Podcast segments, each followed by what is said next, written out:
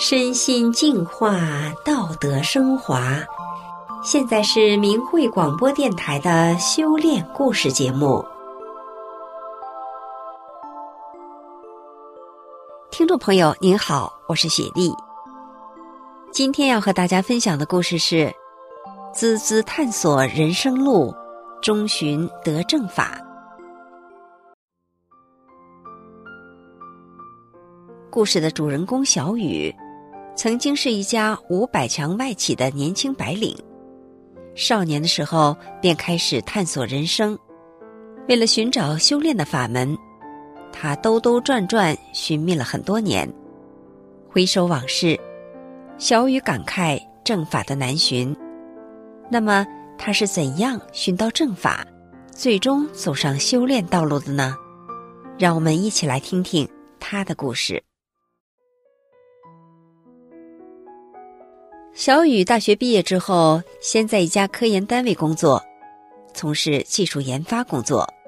和普通的人相比，小雨有着比较舒适的工作环境和比较高的薪水，在中国的一线城市购房买车。物质稍微有了富足之后，精神上的空虚，社会中的种种乱象，让小雨觉得整个社会没有什么希望。小雨从小就不断地涉猎各种知识，包括佛学、道家、儒家、阴阳，还有围棋、武术、气功等等，爱好很广，并开始探索人生。他对于中国传统文化和历史有一种先天的亲近感和认同感。随着在这方面知识的获得和认识的深入，让他感到一种充实。在这期间，他也遇到过一些高人，给了他一定的帮助。这些东西看得越多，小雨越能识破中共在意识领域的弥天大谎，就越加排斥中共的邪恶理论和虚假宣传，也越能认识到有神论的正确。二零一二年，薄熙来王立军事件出现之后，对这个事件的好奇，让小雨用邮箱中收到的翻墙软件破网。看到了国外的真相网站，逐步看到了一个真实的中国。翻墙之后，他印象中中共诸多的美化宣传谎言，都在真实的报道中解体了。特别是大连尸体展中牵扯到活摘人体器官的内幕，让他感到震惊与愤怒。小雨对中共残存的一点幻想都消失殆尽了。有一天。小雨翻墙看到了自由门上有一个三退声明，就是要退出共产党、共青团和少先队。声明中说，中共干了很多的坏事，天要灭他，人要三退，人要选择。那时他犹豫了一下，可是有一个很强的念头冒了出来：如此邪恶的党还不退出，连活摘器官这样邪恶的事情都干得出来。作为一个真正的人。为了正义，也得有所表示啊！退出还有什么好犹豫的？小雨非常快的点击，完成了三退。小雨上大学的时候身体不好，医院说是神经衰弱，他经常的困倦、疲乏无力，曾经辗转各地医院治疗，都达不到满意的效果。后来小雨明白了，这个病医院是没法治好的，就不再经常去医院了。而是采取体育锻炼的方式，后来他又练了太极和内家拳，虽然有些效果，但还是有隐忧，特别是在高强度的工作加班之后，就更加的明显。以前因为中共的诬陷造谣，小雨对法轮功相当的排斥。一开始，他翻墙看到关于法轮功的信息都会跳过去。三退之后，他慢慢的一点点的。开始了解法轮大法，随着对法轮功的了解，特别是知道了法轮功祛病健身的神奇效果之后，他就想尝试一下。但是这个念头出来之后，随之而来的是非常多的担心和忧虑。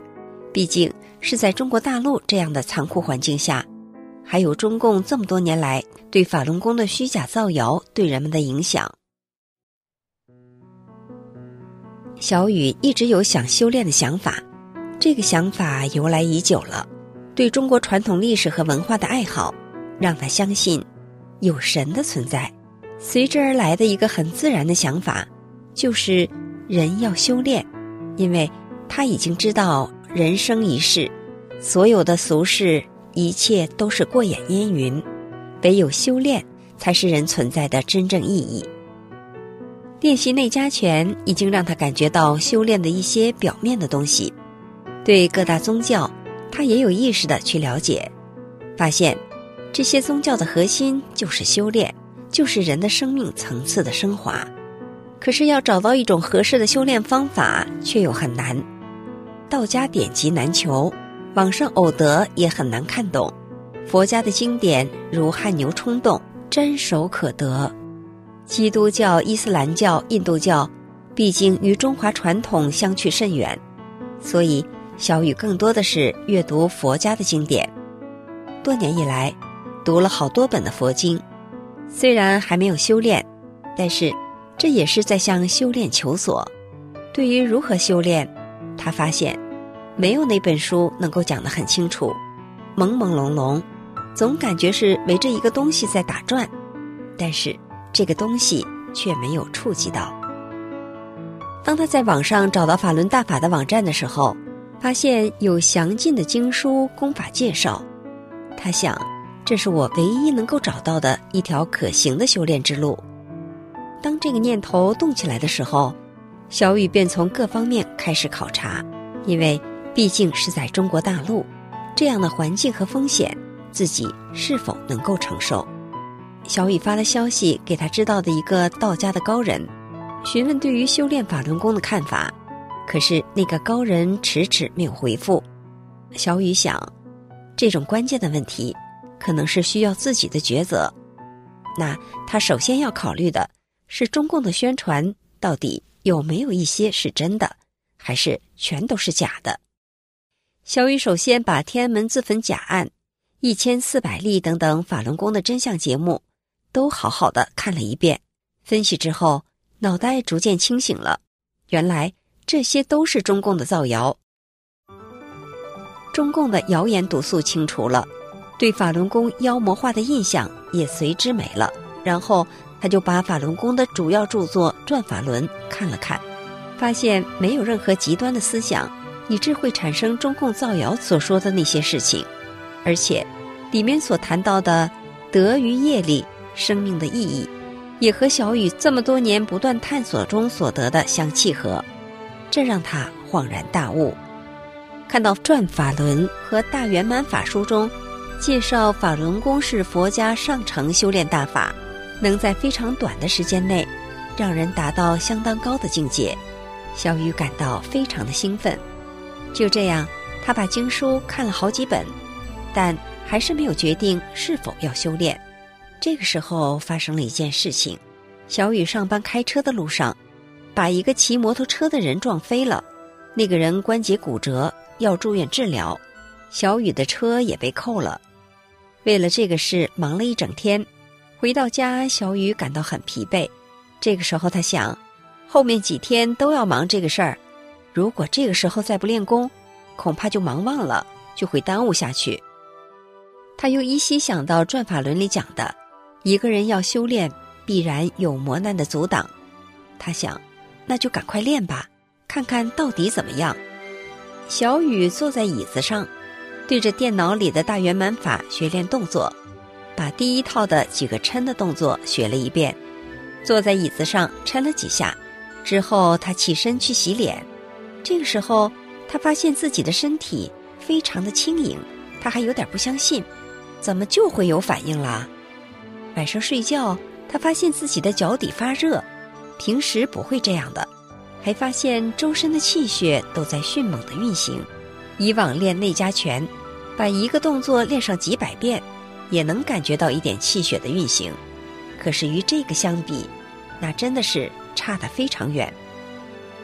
他这只是将第一套动作在椅子上做了做而已，其实是要求站着练的。第二天。小雨发现精力充沛，忙了一天也没有往日的那种疲惫感。接下来的一个星期，他把五套功法全部学下来了。第五套他只能单盘，虽然是坐着不动，但是气血运行却是最厉害的。他沉浸在对功法、对身体上反映出来的奇特现象的琢磨中，感到很惊奇，也很兴奋。练了差不多一个星期，那个道家的高人回复了，他说：“法轮功是正法，君一试便知。”这个时候，小雨已经开始修炼了。并从学功第一天起就没有再练内家拳和其他的了。修炼之后，小雨的思想改变很大，想到的是如何去做个好人，心态也变得平和，遇事更加沉稳，处理一些棘手的事情更有韧性。但是他并不太懂如何修炼，对于修炼的认识也没有放到很高的地位。仅仅从业余爱好和做人准则这个角度去认识，像以前练拳一样去练功，只是比练拳要勤奋多了。在当地，小雨很难找到法轮功学员，练功快一年了，他感到难以提高。小雨想，也许我有一些不明白的地方，练功动作是不是准确也是问题。也许到海外找到大法弟子，能得到一些指点，会有所帮助。